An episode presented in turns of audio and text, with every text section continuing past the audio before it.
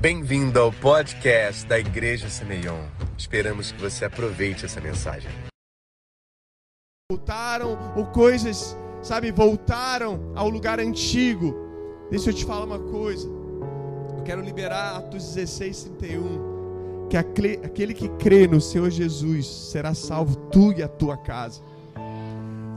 Quero liberar também Coríntios que diz que as coisas velhas já passaram, né? você é nova criatura, as coisas velhas já passaram, eis que tudo se fez novo. Tem uma promessa em curso na sua casa, tem uma promessa em curso na sua família, tem uma promessa em curso na sua linhagem. Deuteronômio diz que até mil gerações seriam abençoadas na sua linhagem. Você pode cancelar isso comigo, dizer: em nome de Jesus, eu cancelo toda mentira sobre a minha casa, sobre a minha família, sobre os meus relacionamentos. Agora eu declaro, eu coloco a verdade no lugar. Eis que tudo se fez novo. Deus está fazendo nova todas as coisas. Você pode levantar a sua voz e dizer: Deus está fazendo nova todas as coisas em nome de Jesus. Você pode aplaudir a Ele mais forte.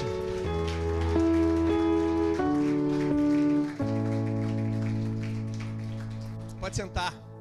Cara, eu estou muito feliz, estou muito animado. São quatro anos de história, né, nesse lugar. Amém. E eu, a gente acabou de sair de uma série, né, que é de avivamento e reforma. É, são uma série que eu trouxe sobre. Quem lembra dos temas aqui? Quem lembra? Tudo começa com um gotê. E o segundo, tudo começa com corações rasgados. E o terceiro foi o quê? Tudo começa com um sim. Vamos lá, pessoal? Tudo começa com um sim. Então a gente sai dessa série e a gente entra nesse tempo. Você sabe o que, que, que se comemora hoje? No mundo inteiro. Você sabe, James, o que, que é? Pentecostes. Quem sabe o que é Pentecostes aqui? Se não fosse esse dia, a gente não conhecia o Espírito Santo, tudo bem?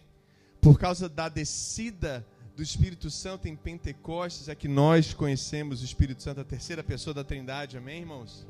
Então, a gente, olha o calendário, cara. Olha o que está acontecendo nos ares, olha o que está acontecendo na atmosfera, amém, irmãos? Então a gente sai de uma de uma série de avivamento e reforma. Hoje se comemora em toda a terra Pentecostes e a gente entra no ciclo novo do quarto ano da Semeion. Uau! Uau! Então, Deus te trouxe aqui para dizer uma coisa para você, cara. Você não sentar nas promessas. Quem já viu um monte de promessas de profecia aí? Quem já ouviu? Você deve ter um caderninho, de profecias, você deve anotar no seu celular, você deve, enfim, gravar no seu é, no seu aplicativo de áudio as promessas, profecias que Deus libera através de pessoas. Você tem ou não tem? Confessa aí, você tem? Levanta a mão. Então, Deus te trouxe aqui para dizer isso. Não sente em promessas. Não sente nisso e comece a dar passos práticos, amém? Porque a Semeion é uma promessa de Deus a Semeion é um passo prático. E não veio um pó mágico, não veio um sim, sim salabim, sei lá o quê, não veio algo assim, uma varinha de condão e falou assim: é, pá, tudo aí, as pessoas, é, recursos e isso e aquilo, aquilo outro. Nunca vem. O que, o que Pedro fez quando ele saiu do barco foi se mover humanamente, mas através de uma palavra. E aí ele andou sobre as águas. Quem está comigo, irmãos? Ele senta na beira do barco, ele bota um pé para fora, bota o outro para fora, ele faz força no seu corpo físico, tudo bem? E começa a andar. E ele verifica que a água está sustentada sobrenaturalmente. Tudo bem, irmãos? Então você precisa dar o passo quando Deus fala: vem, vem, fala comigo, vem. Deus está te chamando. Quem crê nisso? Então Deus te trouxe aqui para você sair do teórico hoje, agora, e come, começar a dar passos práticos na sua vida. Porque isso é amor verdadeiro. A gente aprendeu isso nessa série, né? Amor verdadeiro está lá em João 14, 21. Qual é amor verdadeiro? Aquele que obedece os meus mandamentos, esse é o que me ama. Amor verdadeiro é quando você coloca o que Deus fala na prática, em prática, amém? Então, você quer provar o seu amor a Deus? Mude o seu comportamento. Mude o seu comportamento. Ah, quem está comigo, irmãos?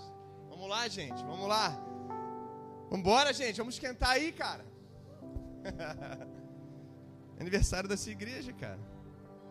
Somos uma igreja de movimento. E a gente vai bater, a gente vai parar julho, nas férias de julho, escute isso. A gente vai parar cinco semanas o link e a gente vai fazer um monte de loucura junto. Só a linha de frente está comigo. A gente vai parar link e a gente vai fazer um monte de loucura junto. Inclusive uma viagem por fé. Onde a gente não sabe. Glória a Deus. A Linda vai ter mais detalhes no domingo que vem no, no, na pregação dela. Vem, Linda, conto contigo aí, cara. A gente vai fazer um monte de loucura junto aí. A gente vai entregar umas férias para Jesus, amém? Você não teve isso talvez na sua juventude, mas você vai ter aí, cara, na sua maturidade. Deus vai remir o tempo, irmãos. Vai ser um monte de romperes, um monte de travar. Tá comigo, Bruno? Vai trazer esses casais todos com a gente? Só louco? Só apaixonado? Até o... Wagner vai ficar 01, 01 na escuta. Deixa eu te falar uma coisa, cara. A gente precisa de menos conferência. A gente precisa de menos teoria, menos conferência e se conferir mais. A gente precisa de menos seminários e de pregar mais a palavra e de viver mais a palavra. Amém? Quem está comigo, irmãos? Precisamos de menos laboratório de intercessão e começar a orar, igreja. Ah, quem está comigo, cara? Vamos lá, vamos lá. Quero ouvir um amém. Glória a Deus, sou carente. Não é tempo de meninos mais. A gente vive uma geração onde não dá tempo mais ser menino, amém, irmãos? De ficar mimimi, cara, mimizando. Não tem tempo mais. Chega de pegar tênis de marca levantar e dizer: É, eu vou. E é investir em vãs e não investir na obra, irmão. Chega disso, cara. Isso é incrível, isso é muito lindo, isso é maravilhoso, mas você está fazendo mais pela obra? Você está fazendo mais pelo avanço do reino realmente? Ou só está levantando tênisinho em estádio de futebol? Eu tive em todos.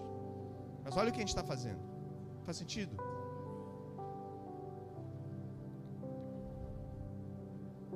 Gente tem que parar de levantar os, os tênisinhos de Vans e de outras marcas aí, dizer uau, yeah, e começar a vestir o, o calçado do Evangelho verdadeiramente. A palavra de hoje, o tema de hoje é ser família. Fala para o irmão que está do seu lado, cara, eu sou uma família com você. Eu amo ser família com você. Aqui a gente olha para o lado sim, a gente fala para o lado sim. A gente fala com os irmãos sim. A gente gosta.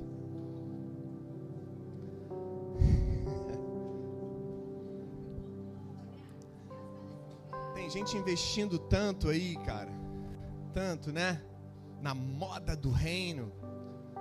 Nas marcas do reino, nos moletons do reino, nos calçados vans e tudo mais.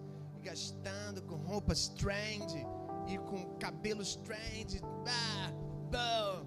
A gente não tem nem parede na sala das crianças aqui em cima. A gente já tem um ar-condicionado para fora, mas falta parede.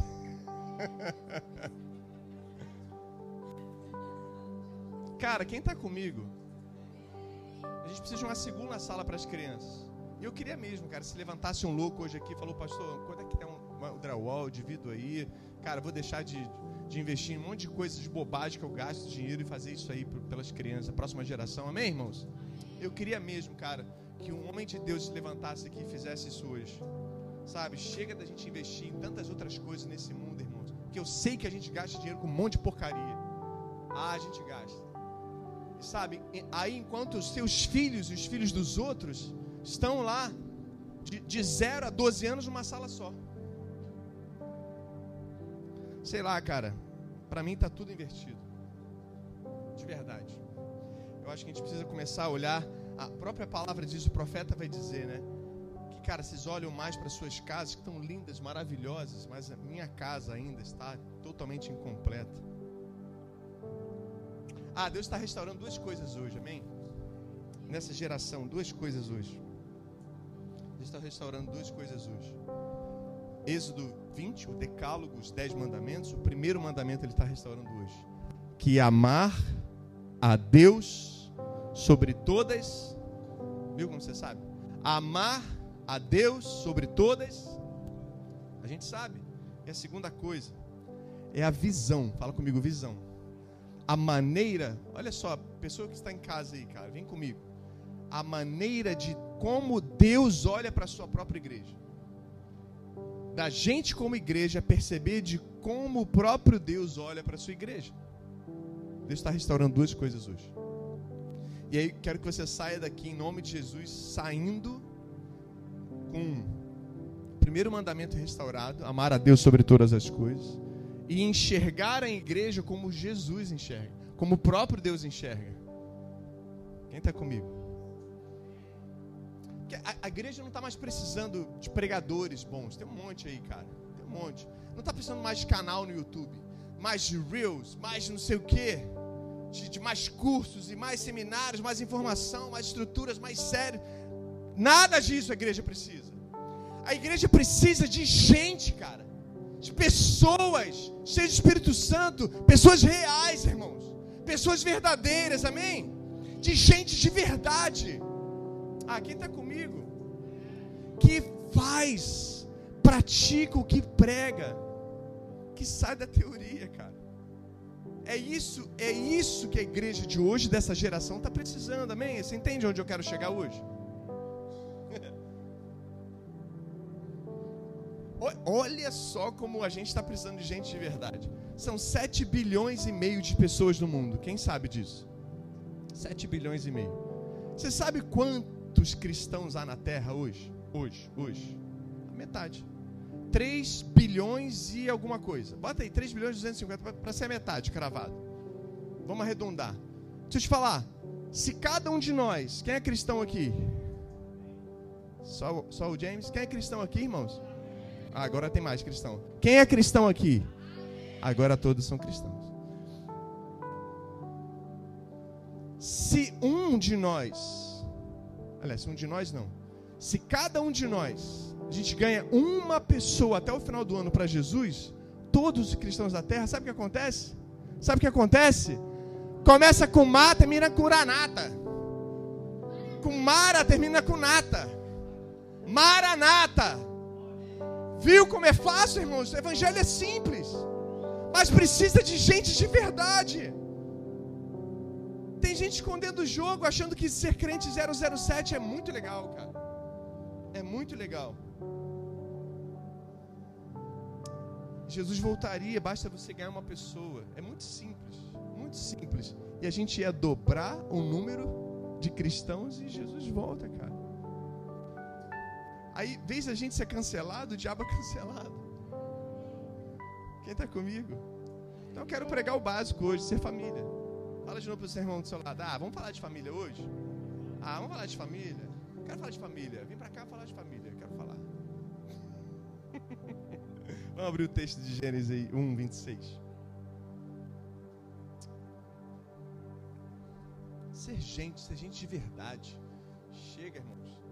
Ser uma igreja de performance. Amém? Tem muito performático aí. A gente.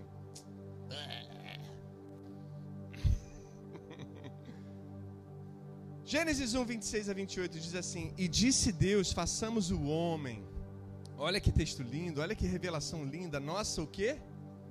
Imagem, poderoso isso, né? E semelhança, conforme a nossa semelhança, e domine sobre os peixes do mar, sobre as aves do céu, sobre o gado, sobre toda a terra, sobre o réptil que se move sobre, sobre a terra e criou Deus o homem, imagem e semelhança, a imagem de Deus o criou, macho e fêmea o criou. E Deus abençoou e disse-lhes: frutificai, multiplicai-vos, enchei a terra, sujeitai-vos, dominai.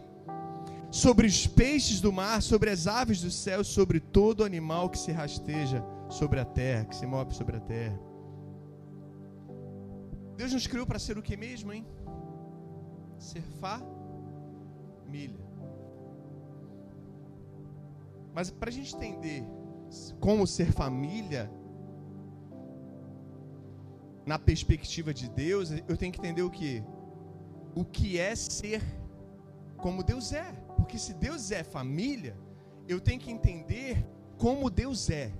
Fala comigo, como Deus é. Porque, porque como é que a gente pensa? A perspectiva do homem para Deus. Deus cura os enfermos. Essa é a nossa perspectiva, sim ou não? A nossa perspectiva, Deus nos salva. A gente cantou aqui, Deus nos ama profético hoje. Nossa perspectiva de Deus. Deus nos provê.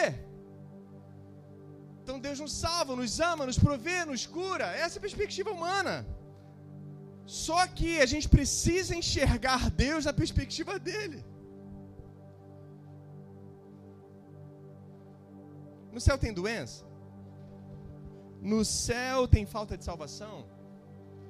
No céu tem escassez, pobreza, miséria? Tem? Então o que Deus está fazendo agora se não tem nada disso? O que Deus está fazendo agora no céu, na glória? Deus está sendo família. Deus está sendo família. Amém? Deus está sendo família.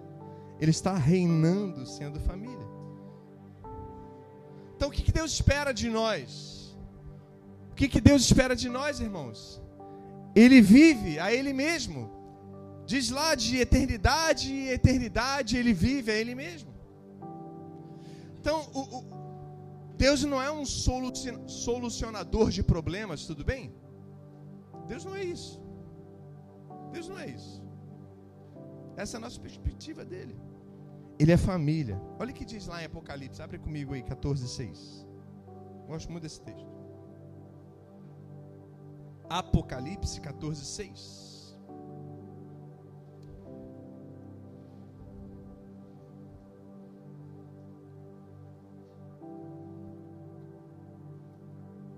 Eu vi e vi outro anjo voar pelo meio do céu e tinha e tinha o quê? O evangelho. Vamos lá? O evangelho eterno para proclamar aos que habitam sobre a terra e toda a nação, tribo, língua e povo. Uau! O evangelho é eterno. Fala comigo, eterno. O evangelho é eterno.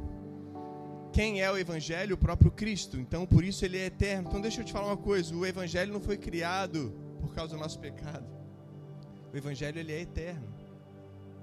Então, ele não foi criado por causa do nosso pecado.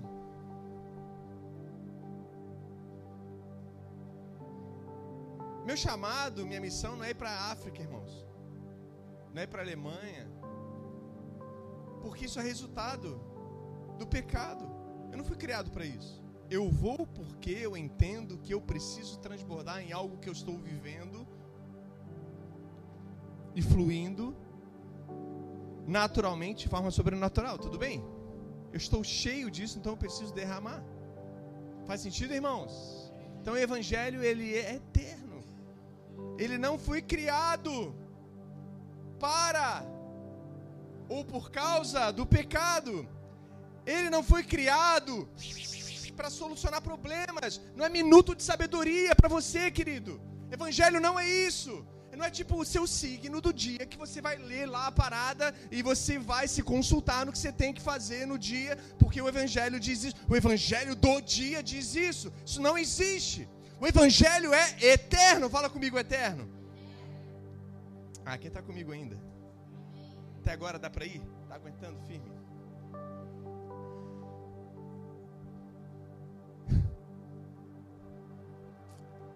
Mas para vivermos o Evangelho, nós precisamos viver o Evangelho como o próprio Deus vive o Evangelho. Porque Ele vive a Ele mesmo. Ele desfruta dele mesmo. Você e eu fomos criados para desfrutar da intimidade de Deus como Ele tem com ele mesmo, tudo bem? Jonathan Edwards, um grande teólogo, filósofo também, é, nascido em Connecticut, nos Estados Unidos, em 1703, ele, um pastor também, ele dizia o seguinte, também um grande pregador, ele dizia que o pai tem tanto prazer nele, tinha tanto prazer nele mesmo que naturalmente Jesus apareceu. Uau. O pai tinha tanto prazer nele mesmo que Jesus apareceu. E Jesus e o pai tinham tanto prazer neles mesmo que o Espírito Santo apareceu. Ah, quem está comigo? De alguma forma, isso é eterno. Não sei como, mas isso é eterno. Quando encontrarmos ele face a face, a gente pergunta tudo, amém? Então, Deus vive família, fala comigo, Deus vive família, porque Ele vive ali mesmo. Os anjos vivem Deus. Os anjos no céu agora, eles vivem Deus. Eles não vivem em adoração, eles não compõem uma música dizendo santo, santo, santo. Isso Isso é natural, isso sai deles mesmos, sai do próprio anjo santo. Santo porque ele está diante da santidade, diante da grandeza e da beleza de Deus. Amém, irmãos? Sai naturalmente deles. E é por causa disso, de, de sair naturalmente deles, aí que eles adoram. Faz, uau, ele é digno de ser adorado. Uau, ele é digno de ser adorado. Uau, ele é digno de ser adorado. Então você foi criado para ser família, amém? Desfrutar em plena, fala comigo, plena total, sem restrições da intimidade com Deus. Fomos criados para isso. E só isso é motivo para você queimar uma vida toda, amém? Só isso, a gente podia acabar aqui a pregação e você queimar a sua vida inteira. Você tinha muitos motivos para poder você ir para casa e você viver uma vida inteira de adoração. Sim ou não, irmãos? Então a primeira coisa que você foi, na verdade, a primeira coisa em ser família é ser família com Deus. Fala comigo, família com Deus. Dois, ser família com meus irmãos. A gente não cantou aqui isso hoje? Ser um contigo, ser família com meus irmãos, te ver em tudo, te encontrar em cada um. Tá bom, né? Beleza. Pegou no finalzinho, chegou no amém. Mas está tranquilo, amém? Continua sendo crente, continua sendo bom. Então, nós fomos criados, irmãos, para desfrutar. Pode voltar para o padzinho, deixa Deus usar, irmão. Isso.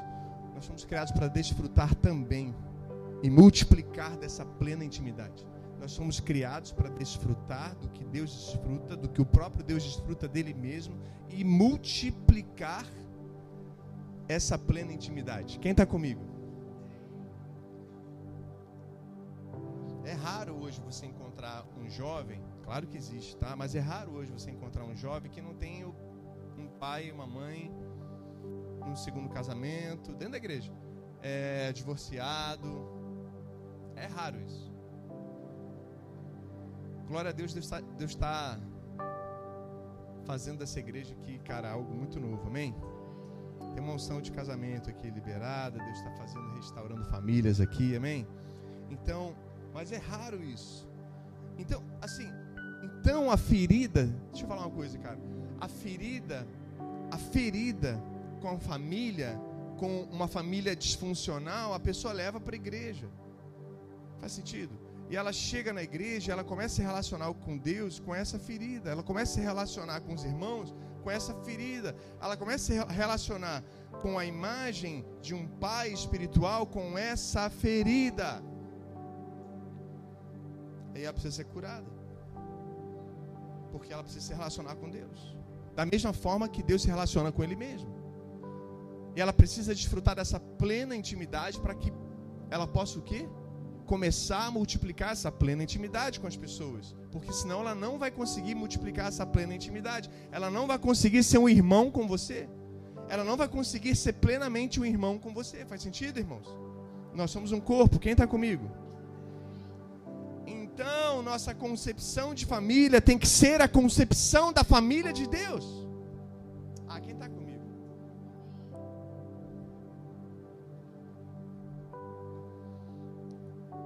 Deus não fez como família por você? O que, que Deus não fez? Ele, ele, ele, ele, criou? Ele nos criou? Sim ou não? Criou. Então ele fez isso como família. Ele não encarnou, Deus não encarnou como homem, se fez homem, o Verbo se tornou carne e habitou entre nós e levou de nós nossas maldições, nossas enfermidades. Ele nos salvou? Sim ou não? Nos curou? Sim ou não? Ele curou? Curou. Ele libertou? Libertou. Ele sofreu? Sofreu. O que, que ele mais fez como família para você, como um pai para você? Ele consolou, ele proveu, ele ressuscitou, ele festejou, ele derramou o Espírito dele. Então ele fez tudo o que um pai, o que uma família poderia fazer. E ele fez, então desfrute disso. Quem está comigo aí, quem está conseguindo alcançar o que eu estou falando? Então desfrute disso, não duvide de mim. Eu fiz isso por você. Eu fiz tudo. Tudo. Tudo. E te coloquei nesse lugar. Eu fui lá por você e fiz. Então eu sou seu pai. Eu fiz tudo para você. Não, então não duvide. Você sabia que o filho, que é Ben em hebraico no original, ele significa construir uma casa, construir uma família. Filho, um dos significados é construir uma casa, construir uma família.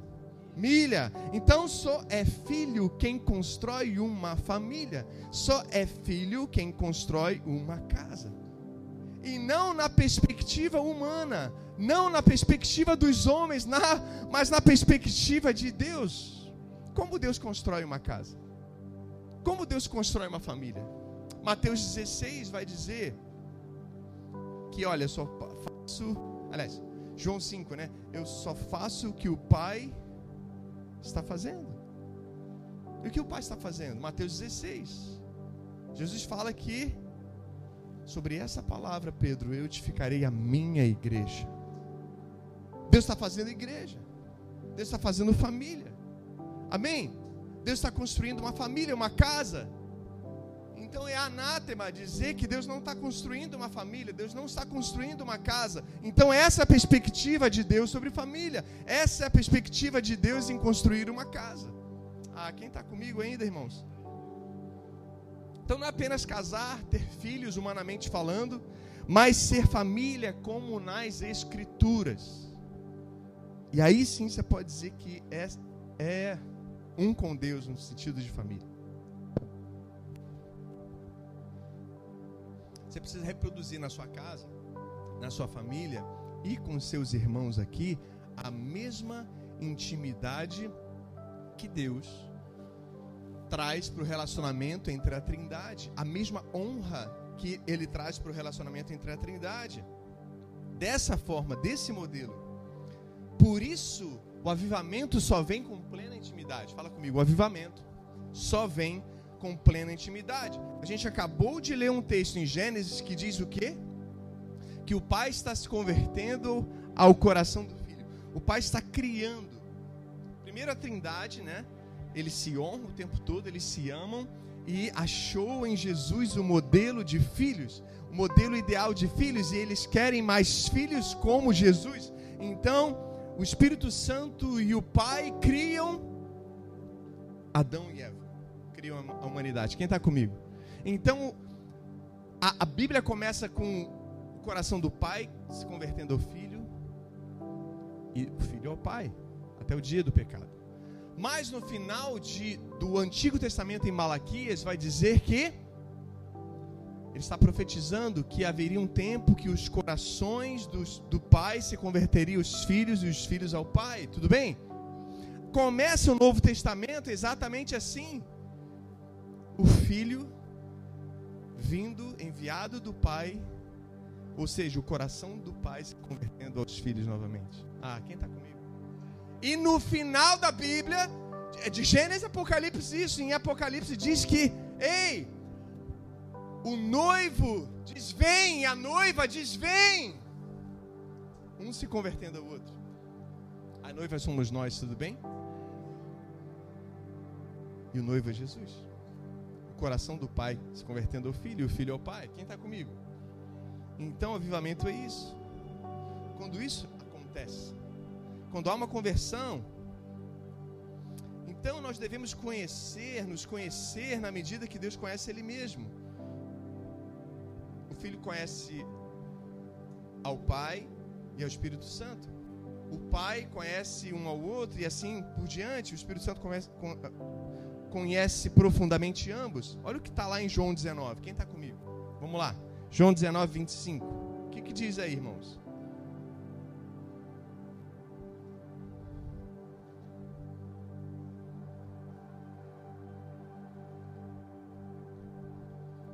19, 25 diz assim: Perto da cruz de Jesus estavam sua mãe e a irmã dela, Maria, mulher de Clopas, Maria Madalena. E Maria Madalena. Quando Jesus viu, ele estava na cruz, ó. Quando ele viu a mãe perto dela, os discípulos a quem ele amava, disse à sua mãe: Aí está o seu filho. E o discípulo, aí está a sua mãe, disse para João, né? Aí está a sua mãe. Daquela hora em diante, olha isso, o discípulo recebeu em sua família. Sabe, na queda do homem, houve uma ruptura, houve um exílio, um exílio relacional. Houve uma quebra, fala comigo, quebra. Uma ruptura, um exílio relacional entre o homem e uma mulher. Tudo bem? Ali na, na, na queda, no, no, em Gênesis 3, na queda do homem, no pecado, houve uma ruptura entre os dois. O exílio relacional. Tanto que se comprova depois em a, nos filhos dele, de Adão e Eva, que é Abel e Caim. Caim não mata Abel? Então a morte entrou. Então eles, eles romperam como família, entenderam isso, irmãos? É o pecado que nos faz romper como família. Quem está comigo até agora? Então, o exílio relacional, o exílio espiritual, claro, o homem em Deus. Agora, o que, que aconteceu na cruz ali, naquele momento desse texto que a gente acabou de ler? Jesus está lá, religando a humanidade ao próprio Deus. O Pai é o Filho, mas ele está religando também, fala: olha, a partir de agora, do meu sacrifício, mulher, eis aí o seu filho, filho, eis aí a sua mãe. Faz sentido? Então, na cruz, ele nos fez família. Mesmo que a gente não faça aqui parte do mesmo sangue, irmãos, mas nós somos da mesma família em Jesus. Sabe? Precisamos gerar famílias, então, como a Trindade, construir uma casa. Três, terceiro ponto. Primeiro ponto aqui, ser família como Deus é. Depois, ser família com os nossos irmãos. E três, ser família para governar a terra. Fala comigo. Ser família para governar a terra. E ele sugere o que? Ele fala o que? Governe, olha o mandamento. Governe, domine. Gênesis 1, você leu comigo. Sobre toda a terra. Veja, olha comigo aqui. Você tem muita atenção agora, dobrar sua atenção. Inclusive, inclusive sobre os animais que rastejam. Quem rastejou e foi até Eva e seduziu Eva? Quem foi? Então, o homem para de governar quando ele dá lugar, ele abre mão da sua posição, do seu governo, ele abre mão para a serpente. A serpente só governa então, vou fazer de trás para frente agora. A serpente só governa quando o homem deixa de governar.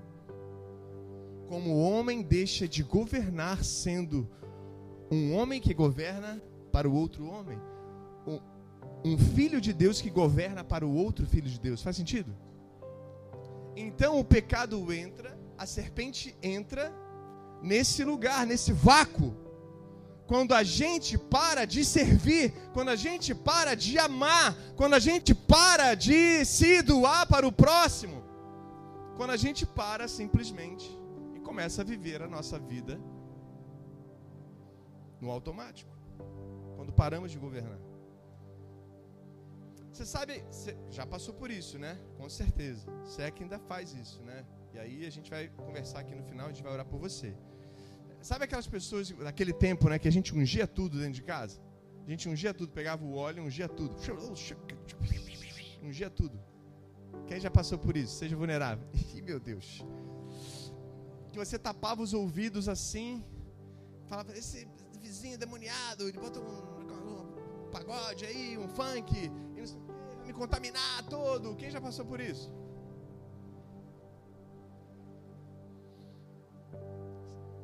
Agora, você estava imaginando que você ia ficar impuro por causa disso.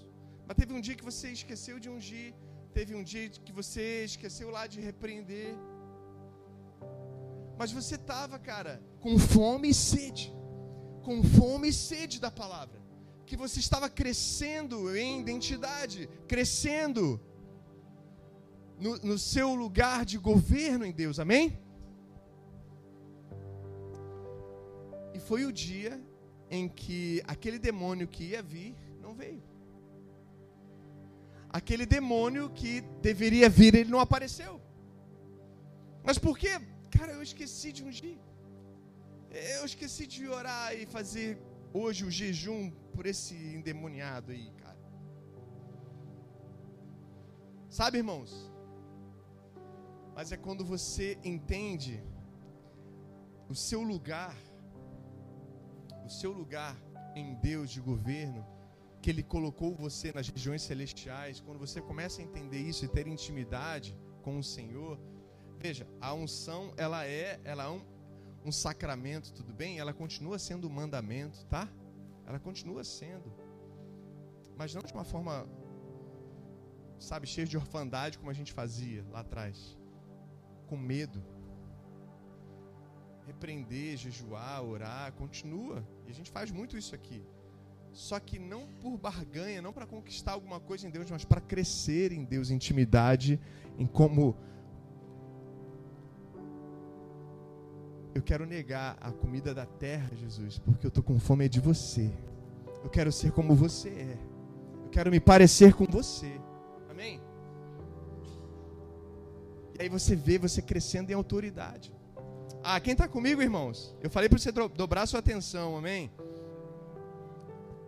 Mas peraí, será que esse demônio que não veio, ele ficou mais fraco? Ele se tornou de mentirinha? Não, agora está estranho, está tá menorzinho agora. Perdeu o poder dele. Diminuiu de tamanho.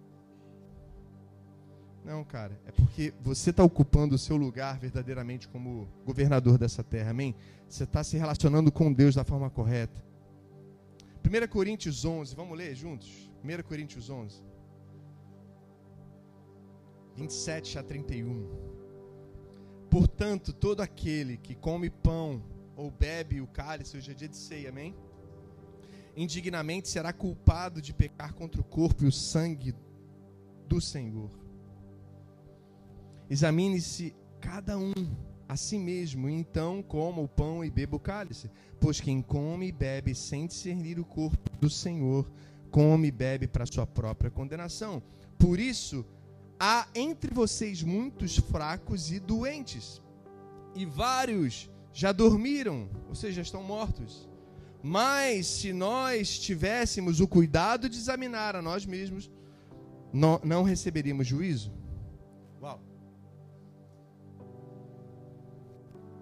Sabia que a oncologia diz que um órgão nosso, como o próprio fígado, ele tem mais de 500 funções? Quem sabia disso? No corpo, ele tem 500 funções. Fora do corpo, ele tem função? Não. Ele é morto. Sabe, queridos, quando você, como igreja, começar a se relacionar com seus irmãos na perspectiva que o próprio Deus se relaciona com o Filho e com o Espírito Santo, e você, sendo família nesse lugar, você vai ver que você vai se relacionar com momentos como esse aqui de celebração da Santa Ceia e você não vai ficar fraco, você não vai ficar doente, e você vai ver as coisas fluírem, você vai ter lugar de governança, de governo, amém, irmãos? Lugar de autoridade. Então, quando a gente está longe disso e não está sendo forjado, como o provérbio diz lá, que o ferro afia ferro, quando a gente está longe disso e se desviando desse relacionamento, se desviando, sabe, em ser igreja assim como família, a gente está a ponto de, de, de viver isso que Corinto estava vivendo. Paulo estava apontando, cara, cuidado com isso. Cuidado, não se aproxime indignamente dos elementos assim, com o coração assim, não querendo ser família com Deus na perspectiva que Deus se relaciona com Ele mesmo e com os irmãos também, porque aí você não vai governar, porque nós somos criados para governar essa terra. Está conseguindo entender, irmãos, de verdade? Feche seus olhos aí, ora agora para que o Espírito Santo possa clarear seu coração e a sua mente. Eu sinto que pessoas aqui não estão conseguindo alcançar o que eu estou falando. E eu oro agora para que no nome de Jesus que venha o espírito de revelação e de sabedoria sobre você, para que você possa crescer, para que você possa alcançar níveis mais altos em nome de Jesus de revelação. Em nome de Jesus. O segredo, a chave então é ser família. Deixa eu te falar, o quanto que determina o que você governa, o quanto vai determinar o quanto é que você governa, é o quanto a sua mente é de rei. O quanto a sua mente é de rei. A sua mentalidade já foi transformada. Então é por isso que Satanás está plantado o tempo todo no corpo de Cristo, desonra, porque ele vê, ele vê em homens e mulheres a brecha, a brecha para poder ele entrar e contar as mentiras dele, porque a serpente só consegue entrar em lugar que o homem para de governar. E a gente fez isso em famílias, tudo bem?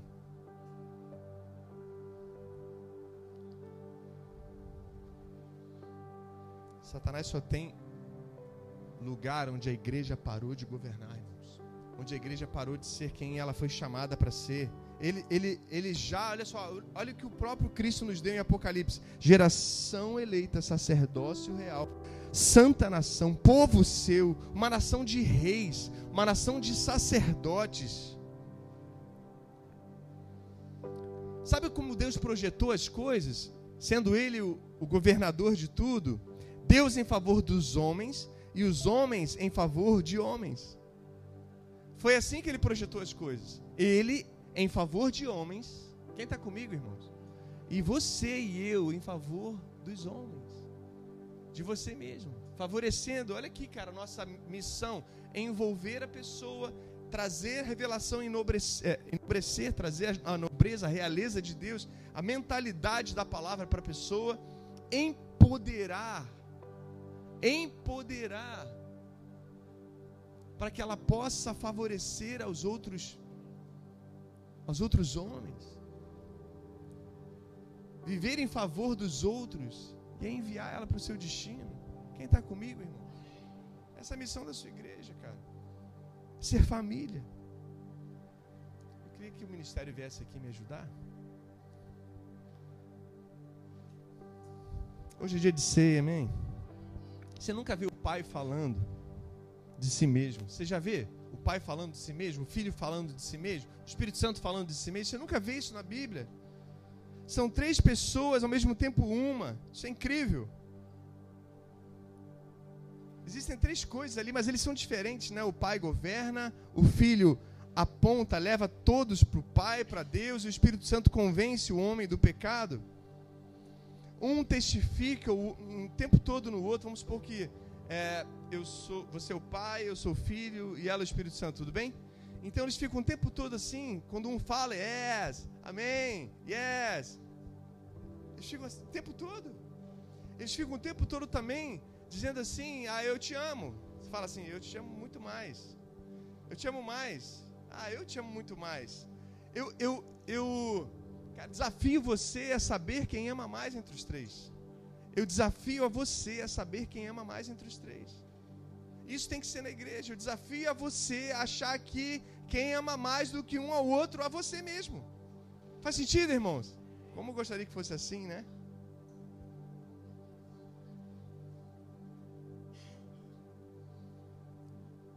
Então é você que vai dizer se a gente está perto ou longe disso. Eu quero que o Espírito Santo ele fale com você, se você está perto ou longe disso.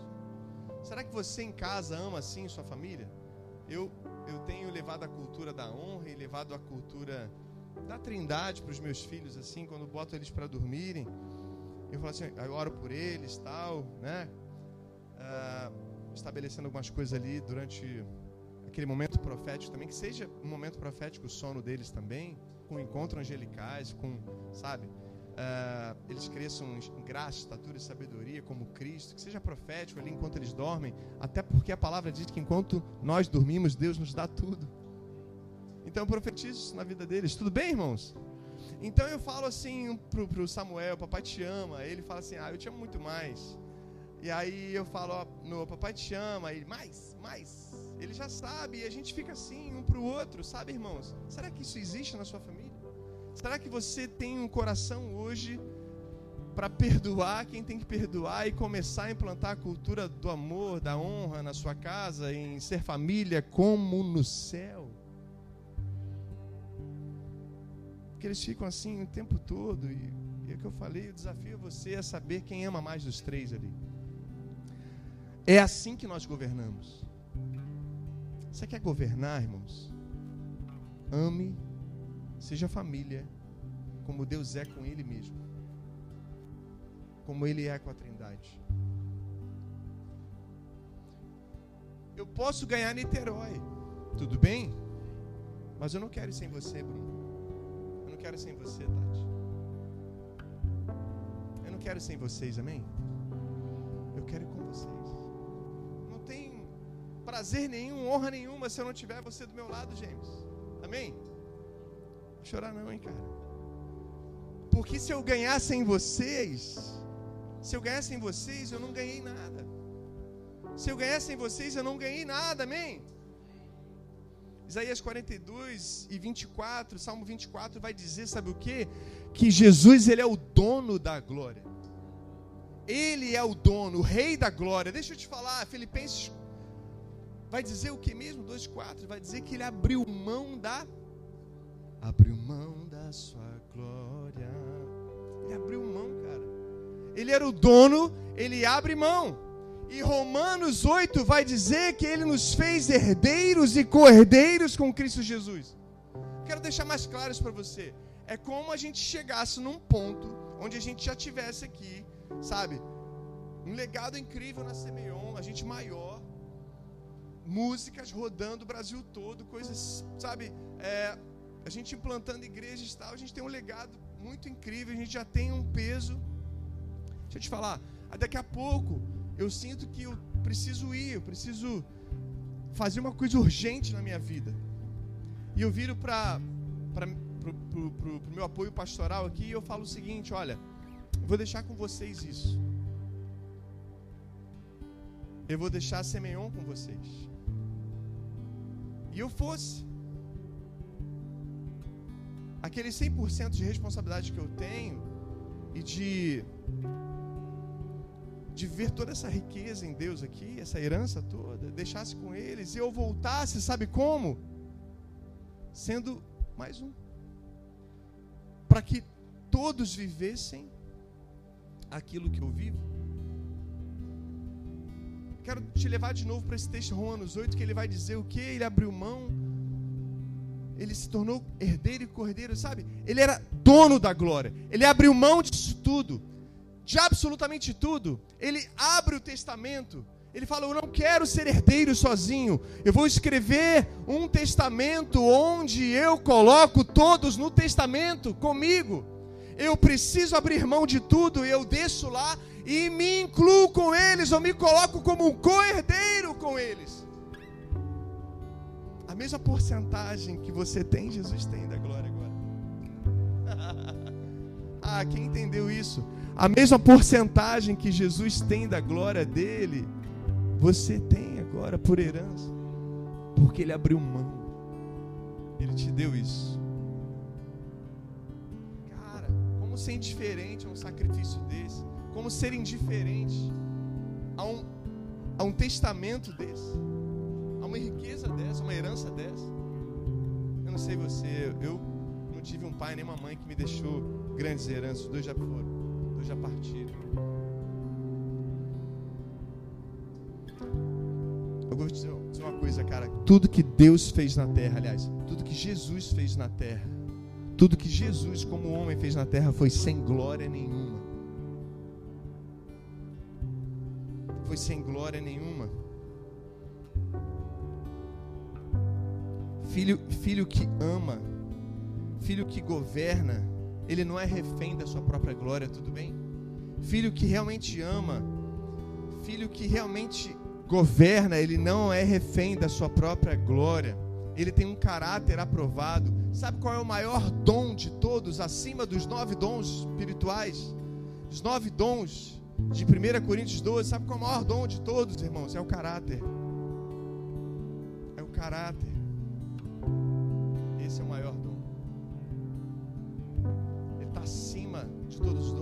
Move aqui no sobrenatural, tá? A gente ama os dons aqui, mas a gente ama muito mais o caráter. A gente ama muito mais o caráter. O caráter de Deus é o dom. o caráter de Deus é o poder mais poderoso de Deus. O caráter de Deus é o poder mais poderoso de Deus, cara. Jesus não curava os enfermos porque ele era ungido, não porque ele era a cura, era o caráter dele. Jesus ele não provia não e não fazia, cara, descer cestos de pães e de peixes do céu, porque ele queria prover, não, ele era a provisão. Você não está entendendo, cara? Esse é o caráter de Deus. E sabe o que a gente precisa ter e amar? É o caráter de Deus. Fique de pé em nome de Jesus. O que você faz hoje como um cristão reflete o caráter de Deus.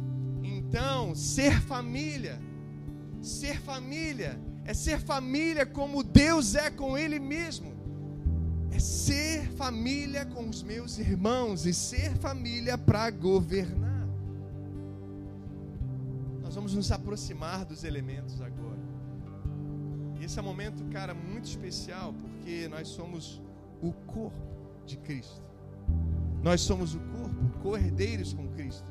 Nós só temos direito a participar dessa mesa porque Ele abriu mão totalmente da sua glória.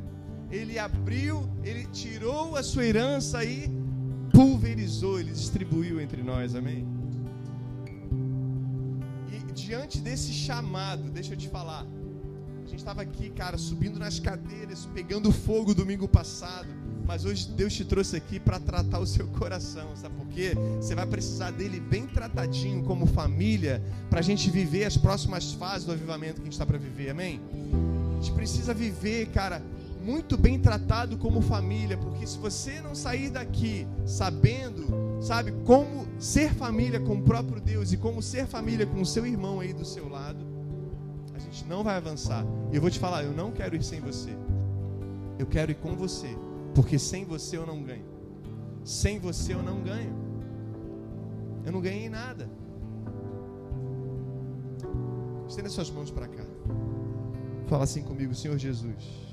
Nós consagramos agora o cálice do sumo da uva e o pão, que seja o corpo e também seja o corpo de Cristo, para que a gente possa receber da Sua graça, da Sua misericórdia para que a gente possa nos alinhar como Paulo nos ensinou, em ser família para poder tocar e participar da mesa, nos alinhar com o propósito da criação. Nós fomos criados para ter plena intimidade com você. E é sobre essa pedra que nós consagramos os elementos de hoje. Em nome de Jesus. Queria chamar Bruno e Tati para me ajudar aqui na frente. Na noite Jesus foi traído. Fique aqui com os bandeiros. Tomou-lhe o pão, tendo dado graças, partiu. Deu seus discípulos dizendo: Esse é meu corpo entregue por vós. Tomai e comei dele todos em memória de mim por semelhante modo, de, depois de haver ceado, tomou-lhe o cálice, deu seus discípulos, dizendo: Este é o meu cálice da nova aliança, do testamento que eu dei a vocês, para o perdão dos teus pecados. Tomai e bebei dele todos em memória de mim. família de Deus? Eu vou te dar 30 segundos para você fechar os seus olhos e você se alinhar com essa palavra, com essa verdade. Eu quero ser família como Deus é com Ele mesmo, como Deus conhece a Ele mesmo, sem limites, plenamente, sem reservas. E eu quero me aproximar dos elementos, ou seja, comer o corpo de Cristo, aquilo que representa a igreja na terra. Se eu estiver disposto a dividir o pão com meu irmão, a dividir absolutamente tudo, ser pleno, me relacionar com meu irmão como me relaciono, como o próprio Deus se relaciona com Ele mesmo. Com Ele mesmo. Isso é ser família, isso é ser igreja. Fora isso, não existe igreja. Fora isso, não existe razão de ser igreja. E ser família para governar, para implantar o reino de Deus na terra. Sair desse lugar, eu falo, e você falar, eu vou transbordar. Eu vou criar as melhores músicas. Eu vou criar o melhor canal educativo de todos na esfera da educação ou dos negócios. Eu vou implantar o reino no business, na esfera da política, na esfera da família, ser relevante por onde eu for, já agora onde eu estou, fazer o que tem que ser feito no entretenimento, nos esportes aonde for, no meu consultório, no meu escritório, na minha empresa, aonde for, na escola, na faculdade, em todos os lugares, eu quero ser governador, porque aonde eu não ocupo, a serpente ocupa. E ela chama mais sete. E ela chama mais sete quando vê esse lugar desocupado. Então nós precisamos ocupar. Nós somos criados para isso, irmãos. Se alinhe, por favor, feche seus olhos. Se alinhe profundamente.